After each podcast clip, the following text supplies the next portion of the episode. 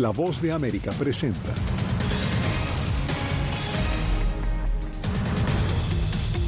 Fuertes combates continúan en Gaza a horas de que inicie la tregua de hostilidades que permitirá la liberación de 50 rehenes. Entre esperanza e incertidumbre por la posible liberación se debaten familiares de rehenes de Hamas. Entrevista de La Voz de América. La explosión de un vehículo provoca el cierre del puente fronterizo que conecta Nueva York y Canadá. Y un récord de viajeros podría registrar Estados Unidos esta semana durante la celebración de Acción de Gracias.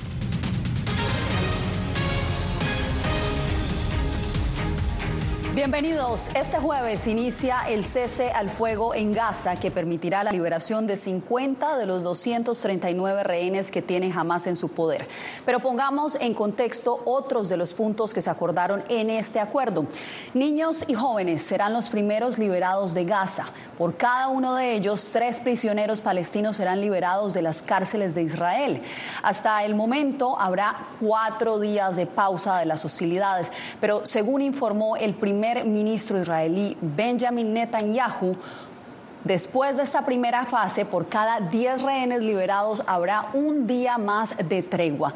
Laura Sepúlveda nos tiene la ampliación, pero anticipamos que las imágenes podrían ser bastante fuertes. Según información de la cadena estatal egipcia, país mediador en los diálogos entre Israel y Hamas, a las 10 de la mañana de este jueves, hora local, empezará un cese al fuego de cuatro días, durante ese lapso se permitirá la entrada a Gaza de convoyes humanitarios, ayuda de socorro y combustible designado para necesidades humanitarias. La liberación de 50 de los 240 rehenes a manos de Hamas también se llevará a cabo en dicho periodo al igual que la liberación de 150 mujeres y niños palestinos presos en Israel. Los afectados directamente están expectantes al cumplimiento de lo establecido. Estamos contentos de que haya un acuerdo, pero hasta que no estén aquí, no están aquí.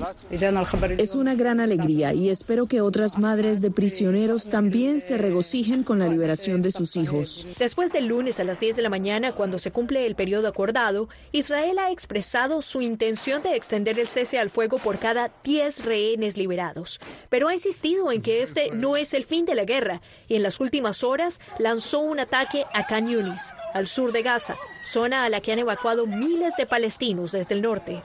Esta gente no se compromete a acuerdos, son criminales que solo quieren matar. Entraron en la franja de Gaza solo para matar, lanzaron cuatro cohetes, hay casi 100 mártires y hay muchos heridos. El Ministerio de Salud palestino reporta en Cisjordania la muerte de seis personas más tras una redada de fuerzas israelíes que dejó evidente destrucción en la zona.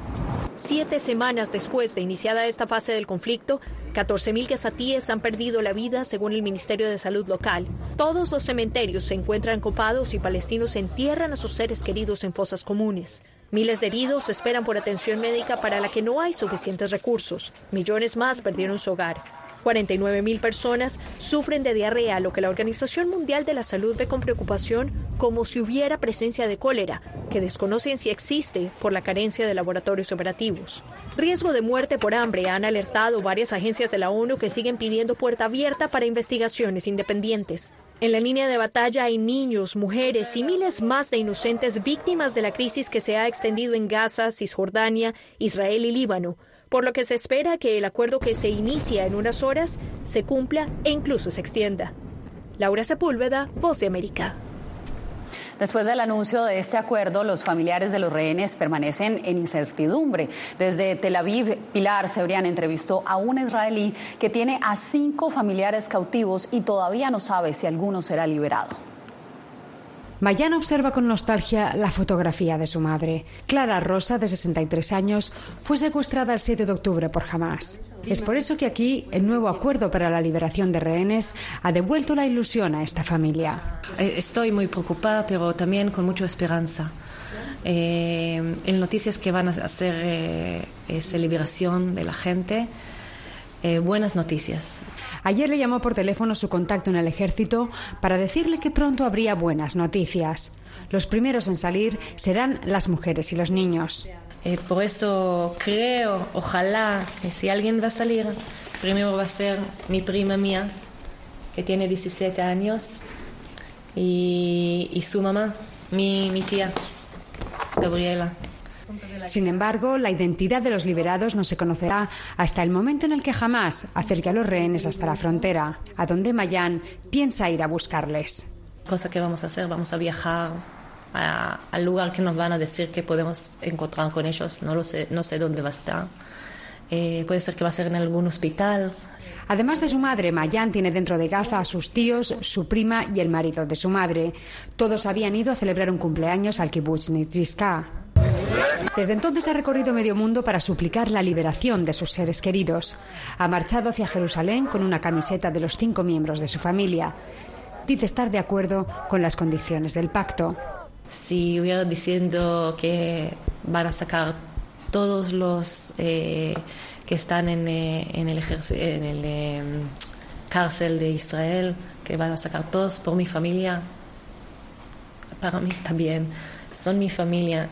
En unas horas, Mayan sabrá si su familia está incluida en el primer grupo de rehenes liberados y podrá volver a abrazar a quienes desaparecieron de su vida el pasado 7 de octubre. Pilar Cebrián, Voz de América, Haifa. Estados Unidos y otras naciones del mundo también están a la expectativa de la puesta en marcha de este acuerdo. Paula Díaz, esta es solamente la primera fase del acuerdo que iniciará a las 3 de la mañana cuando se eh, inicie la pausa a las hostilidades. ¿Qué más se puede esperar en adelante? Yasmín. Esto, este acuerdo le ha dado una esperanza a los mediadores que buscan lograr el fin del conflicto. Entre tanto, la Casa Blanca asegura que continuará trabajando para lograr la liberación de todos los rehenes en poder de Hamas. Tras conocerse oficialmente el acuerdo, el presidente Joe Biden se declaró extraordinariamente satisfecho por la liberación de rehenes tomados por Hamas en su ataque a Israel del 7 de octubre y agradeció a los gobernantes de Qatar y Egipto por su liderazgo decisivo para alcanzar el pacto. Asimismo, elogió a Israel por aceptar una pausa y permitir la entrega de ayuda humanitaria a Gaza. El gobierno de Qatar indicó que una vez finalizado el acuerdo de pausa humanitaria en Gaza, continuarán con la determinación de avanzar para poner fin a esta guerra y detener el continuo derramamiento de sangre, aclarando que el camino que sigue no será fácil. El presidente de Turquía, Tayyip Erdogan, dijo este miércoles que tiene previsto viajar lo antes posible a Egipto para mejorar la cooperación con el fin de evacuar a Turquía a los palestinos enfermos o heridos por el conflicto en Gaza. La declaración de una pausa humanitaria de cuatro días y el logro de un acuerdo sobre el tema de intercambio de rehenes y prisioneros, aunque es un número limitado, es un avance positivo. Esperamos que este paso conduzca a un alto al fuego permanente, que es nuestra prioridad, y que esperamos se declare lo antes posible la paz. El Papa Francisco dijo que el conflicto entre Israel y Hamas ha ido más allá de la guerra, tras reunirse por separado con familiares israelíes de los rehenes de Hamas y de palestinos detenidos en prisiones israelíes. No lo sufren tanto. Sufre mucho y escuché cómo ambas partes están sufriendo. Esto es lo que hacen las guerras, pero aquí hemos ido más allá de las guerras. Esto no es una guerra, esto es terrorismo. Por favor, avancemos por la paz. Esto no es guerra ya, esto es terrorismo. Desde el Kremlin también congratularon el acuerdo como la primera buena noticia de Gaza en mucho tiempo. Pekín también se pronunció al respecto y dijo esperar que el acuerdo ayude a aliviar la difícil situación de la crisis humanitaria, reducir la escalada del conflicto y aliviar las tensiones. El secretario de Estado Anthony Blinken planea un viaje a Israel la próxima semana antes de su participación en la cumbre de ministros de Relaciones Exteriores de la OTAN en Bruselas. Yasmin. Gracias, Paula. Y durante esta tregua, la ONU también prepara movilizar ayuda humanitaria. Ángela González nos reporta.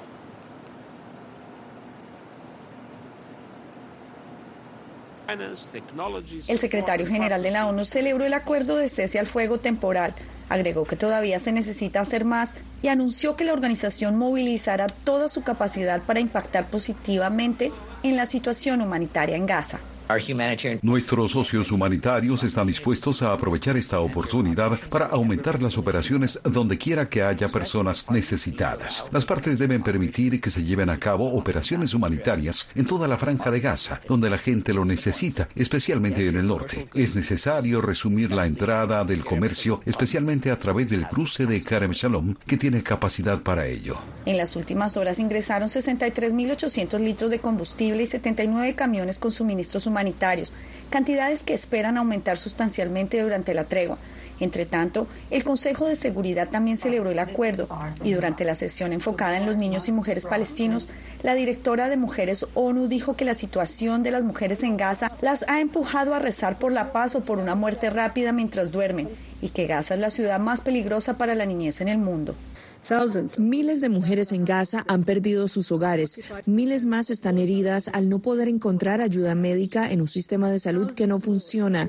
180 mujeres dan a luz a sus bebés todos los días, sin agua, sin anestesia para cesáreas, sin electricidad para incubadoras y sin suministros médicos. Sin embargo, siguen cuidando a sus hijos, a los enfermos y a los ancianos, mezclando leche de fórmula con agua contaminada cuando la encuentran. A 47 días desde que comenzó el conflicto, la ONU reporta que ya van 108 de sus empleados muertos, la cifra más alta de cualquier conflicto. Ángela González, Voz de América, Naciones Unidas, Nueva York. En más noticias, un mexicano figura entre los 25 marinos secuestrados frente a la costa de Yemen en el Mar Rojo a bordo del buque de carga.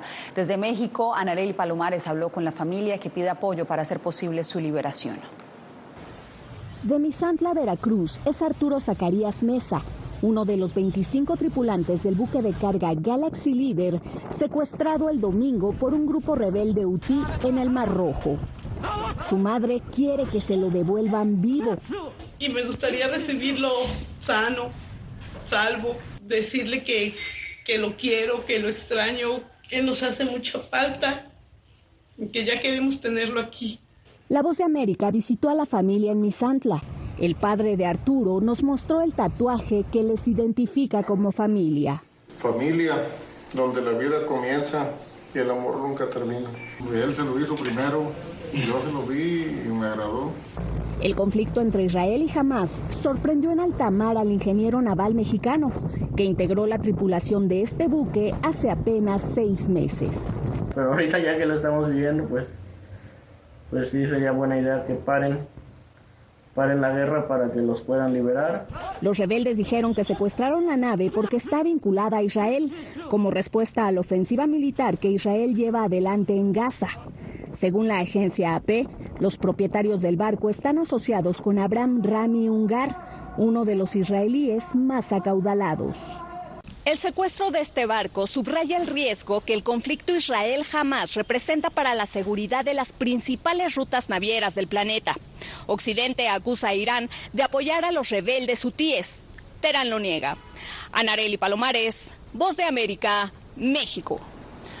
Una operación de emergencia se generó en el puente que comunica Estados Unidos con Canadá tras la explosión de un vehículo. Jacopo Luzzi nos acompaña en directo. Jacopo, cuéntanos qué es lo último. Yasmín, eh, una búsqueda inicial no encontró ningún explosivo o dispositivo secundario en el vehículo, según las autoridades. Aún no se ha determinado, sin embargo, si se trata de un ataque terrorista, una acción intencional o fue una situación médica donde el conductor perdió el control del vehículo. Sin embargo, el primer ministro canadiense Justin Trudeau dijo que se está tomando el asunto extraordinariamente en serio. El FBI investiga la explosión de un vehículo este miércoles antes del mediodía en el cruce fronterizo entre Canadá y Estados Unidos en el puente Arcoíris, cerca de las cataratas del Niagara. Todos los cruces de puentes en el oeste de Nueva York hacia Estados Unidos fueron cerrados. El vehículo se dirigía a Estados Unidos desde Canadá. La gobernadora Katie Hochul dijo estar al tanto del incidente. Estamos monitoreando de cerca la situación. Las agencias estatales están en el lugar y listas para ayudar. Un video de vigilancia muestra el vehículo detenido en un primer control de seguridad. Luego el automóvil fue dirigido a un punto de inspección secundario y en ese momento el vehículo aceleró, salió volando e impactó en un punto de control antes de explotar. Se reportan dos hombres muertos a bordo y un agente fronterizo levemente herido. El gobierno canadiense dijo que necesita investigar más. Quedarse aquí y especular sobre una serie de circunstancias cuando no tenemos información confiable y verificada no es responsable. El presidente Joe Biden sigue de cerca el caso, mientras los agentes en la zona de la explosión fueron evacuados. no queda claro qué desencadenó la parada de seguridad inicial ni tampoco qué causó la explosión del vehículo. El aeropuerto de Buffalo cerró, recordamos, para los vuelos internacionales después de esta explosión. Yasmín. Gracias por la actualización, Jacopo. Nosotros hacemos una breve pausa y regresamos en instantes. De la Voz de América. Desde pequeña desarrollé un gran deseo por darle voz a aquellos que son invisibles por una u otra razón. Ya ha sido reforzada. Me enorgullece ser parte de la Voz de América, un equipo en el que la ética y la búsqueda de la verdad siempre son el norte. Ser periodista es una gran responsabilidad porque somos defensores de principios de libertad y para mantenerlos, la prensa libre importa.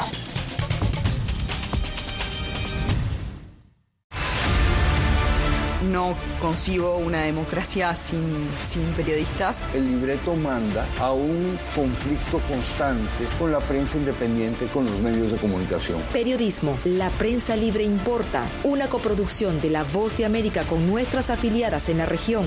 Se ejerció esta profesión con mucho eh, miedo. ¿Cuántos periodistas van muertos ya? Por decir la verdad. Disponible en vozdeamerica.com. Soy Fabiola Chambi, corresponsal de La Voz de América en Bolivia. Retratar la complejidad de mi país para una audiencia internacional le ha dado una nueva perspectiva a mi labor como periodista. Desde esa mirada descubro en el día a día que el trabajo que realizo en La Voz de América me ha permitido dar vida a los valores del periodismo profesional. Aquel que les informa a ustedes, nuestras audiencias, con balance, precisión y profundidad. Porque en La Voz de América, la prensa libre importa.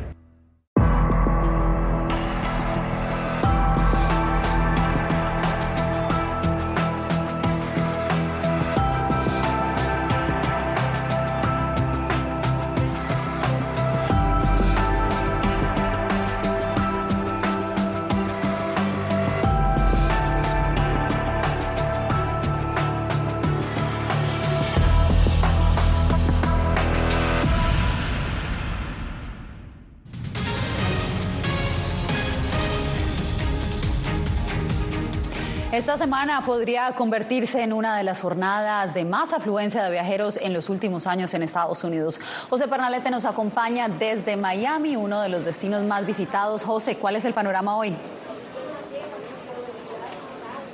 Así es, eh, Yasmín, precisamente se trata de una situación que pueda eh, generar severos retrasos eh, durante los próximos días ante condiciones del clima que se presentan en algunas zonas puntuales de Estados Unidos. de acuerdo a algunos servicios aeronáuticos civiles, hay más de 8.000 vuelos demorados. En estos momentos nos encontramos en el área internacional del aeropuerto de Miami, sin embargo, en el área doméstica, donde están todos los pasajeros de, eh, de la movilización estadounidense dentro del territorio, es allí donde se registra la mayor complejidad de la situación. De hecho, está previsto que el día de mayor afluencia vaya a ser el próximo domingo. Es allí donde se concentran los esfuerzos de las autoridades.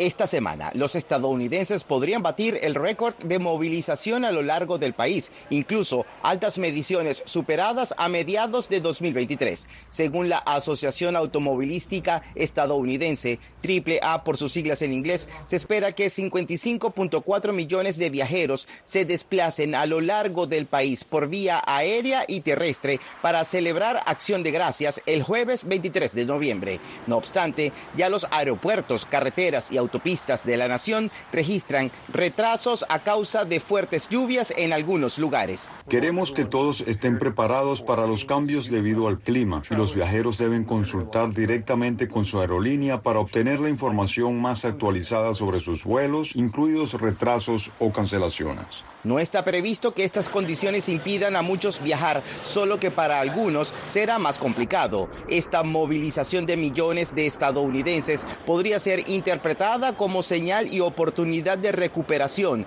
tras un año impactado por la inflación, de acuerdo con economistas consultados por Voz de América. Bueno, indiscutiblemente todo aquello que estimule al mercado de cualquier género y particularmente a la industria aeronáutica, eso permea hacia el resto de la economía. Entonces estamos viendo de que a pesar de, lo que, de que los suministros para San Giving han aumentado más de un 15% con respecto al año pasado. Sin embargo, las personas están deseosas, después que salieron de la pandemia, de volver a reunirse ya con menos restricciones con su familia y con sus amigos. De acuerdo a la TSA, el próximo domingo podrían ser chequeados en los aeropuertos eh, de Estados Unidos cerca de 2.9 millones de pasajeros. Y de acuerdo a la AAA, en las carreteras estadounidenses, eh, más de 49 millones se van a movilizar a lo largo de esta temporada. Yasmin. José, pues quedamos atentos al desarrollo de esta información y usted no se mueva porque en minutos volvemos con la historia de superación de la nueva Miss Universo.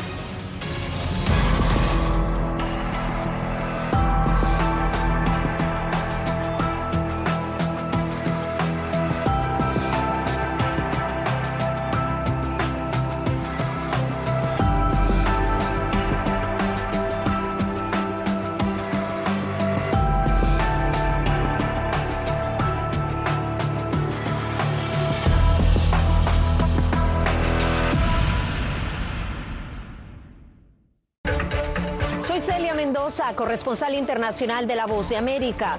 Desde que me uní a este equipo de profesionales hace más de una década, he tenido la oportunidad de descubrir un mundo de noticias que comparto con ustedes. La Voz de América habló con el director. Porque siempre estoy en el lugar de los hechos, entregando información veraz, clara y precisa, manteniendo nuestro compromiso periodístico, porque en La Voz de América la prensa libre importa.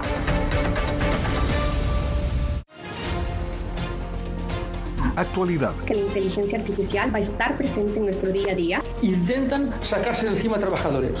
Análisis. El cambio climático está teniendo muchísimos impactos. Que afecta siempre a los más vulnerables. La región necesita ayuda. Debate. Proteger a las escuelas con armamentos. Es una total eh, ridícula, es algo inverosímil. Con la información más allá de los titulares. Todas las semanas por La Voz de América. Desde Washington, le saluda Gonzalo Abarca.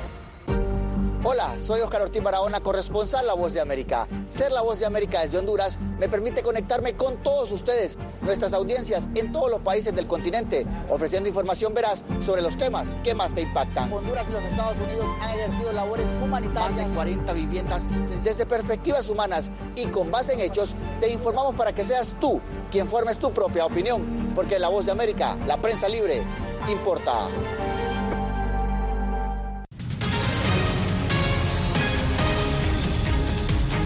En una verdadera batalla campal se convirtió este martes el estadio Maracaná en Río de Janeiro durante el encuentro entre Argentina y Brasil. Tras los desórdenes, el capitán de, Argentina, Lionel Messi, dijo que la policía brasileña había golpeado a numerosos seguidores de la albiceleste. La policía informó haber arrestado a ocho personas. Pero estos no fueron los únicos desmanes. Luego de que Perú y Venezuela terminaran empatados a un gol, policías peruanos empujaron y golpearon a futbolistas venezolanos que se acercaban a las gradas a saludar a sus seguidores. El canciller de Venezuela, Iván Gil, condenó las acciones y denunció que Perú le impidió acceso a combustible para el avión que transportaba de regreso a los futbolistas venezolanos. Lima respondió que el avión tiene restricciones de abastecimiento por razones mercantiles. Y pasamos información más amena. Nuestro compañero Donaldo Hernández nos trae la historia de superación de Miss Nicaragua, la nueva Miss Universo. Veamos.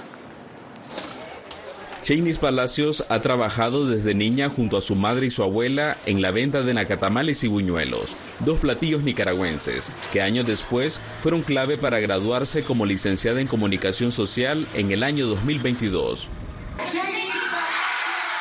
La perseverancia de esta joven de 23 años fue fundamental para ingresar a los certámenes de belleza. En Nicaragua ganó tres concursos, pero este sábado llegó a la cima al convertirse en Miss Universo 2023. La eligieron a ella porque miraron todo lo que ella, el esfuerzo que hizo ella para llegar a donde ella está. Es una gran, un gran orgullo porque yo también soy vendedor igual que ella, como he vendido nacatamales, yo he vendido nacatamales, vigorón, chancho yuki, ese es mi trabajo. La madre de Chainis migró a Estados Unidos para apoyarle económicamente en su sueño de convertirse en Miss Universo. Un ejemplo para las madres también, ¿verdad? El esfuerzo, ¿verdad? Requerido. Y ahí está el premio maravilloso de una mujer tan humilde como es Miss Universo.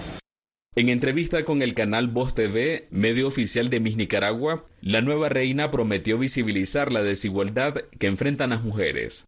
Es para dejar un legado, es para abrir un abanico de oportunidades para las niñas, para las mujeres. En el año 2018, Cheney se sumó a las protestas contra el gobierno de Daniel Ortega, en las que se pedían elecciones libres. Por su postura fue víctima de burlas en medios oficialistas. Sin embargo, continuó trabajando por su sueño. Donaldo Hernández, Voz de América.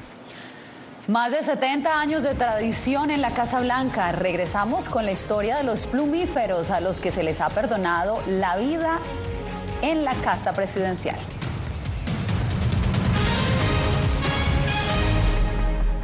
Soy Gonzalo Abarca, presentador de La Voz de América. Cada semana, desde nuestro programa Foro, programa de análisis y debate, vamos más allá de la noticia, con los temas de interés que ocurren en Estados Unidos e impactan en toda la región.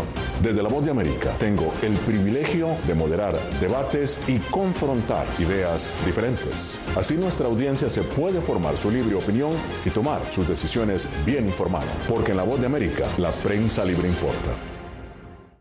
El crimen organizado asesinaba a los chicos y luego cremaba los cuerpos. Periodismo, la prensa libre importa, una coproducción de La Voz de América y Latina. Sí que es complicado hablar acá de libertad de expresión. Disponible en vozdeamerica.com. Soy Diva Cash, periodista y presentadora de La Voz de América. Ir más allá de la noticia, escuchar las voces de las minorías y de las comunidades más vulnerables para informar sobre sus necesidades y logros es mi pasión. se ven desde Washington, visibilizar la diversidad étnica de Estados Unidos y de la comunidad hispana es parte de una pasión que compartimos en La Voz de América, donde la prensa libre importa. que empiecen a callar a periodistas, que empiecen a callar medios. Periodismo, la prensa libre importa. Una producción especial de La Voz de América. Porque al final lo que está en juego no solo medios de comunicación, sino la democracia de un país. Disponible en vozdeamerica.com.